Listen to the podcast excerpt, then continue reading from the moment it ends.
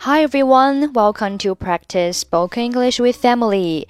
欢迎收听和 Emily 一起练口语，我是 Emily。Okay, today's sentence is What's the exchange rate today? What's the exchange rate today? What's the exchange rate today? Exchange E X C H A N G E 表示月换，rate，r a t e 表示比率，exchange rate 就是汇率的意思。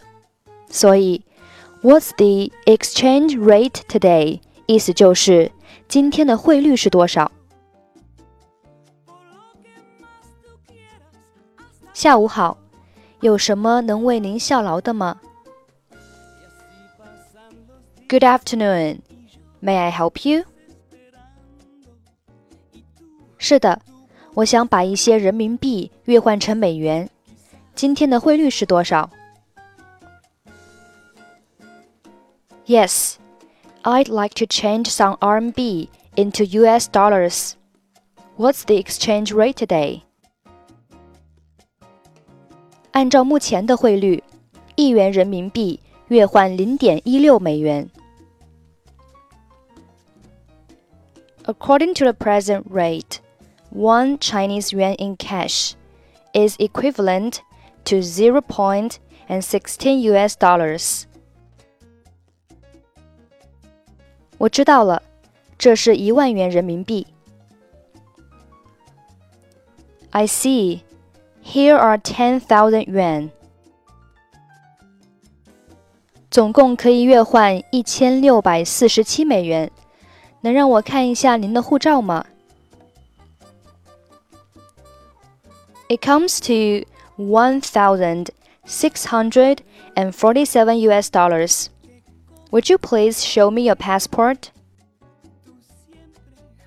给您。Here you are. 谢谢。您想怎么换？Thank you. How would you like your money? 什么面额的都行。Any denomination will do。好的，这是您的钱，请麻烦在这张月换水单上签字。Okay, here is your money. Please sign your name on this exchange memo. Good afternoon. May I help you? Yes, I'd like to change some RMB into US dollars. What's the exchange rate today? According to the present rate, one Chinese yuan in cash is equivalent to 0.16 US dollars. I see. Here are 10,000 yuan it comes to 1,647 US dollars. Would you please show me your passport? Here you are. Thank you. How would you like your money?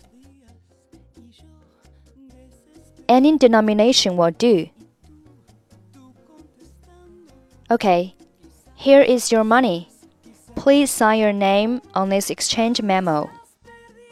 Okay, that's it for today. 获取更多地道美语发音秘籍，欢迎关注微信公众号“英语主播 Emily”。I'm Emily. I'll see you next time. Bye bye.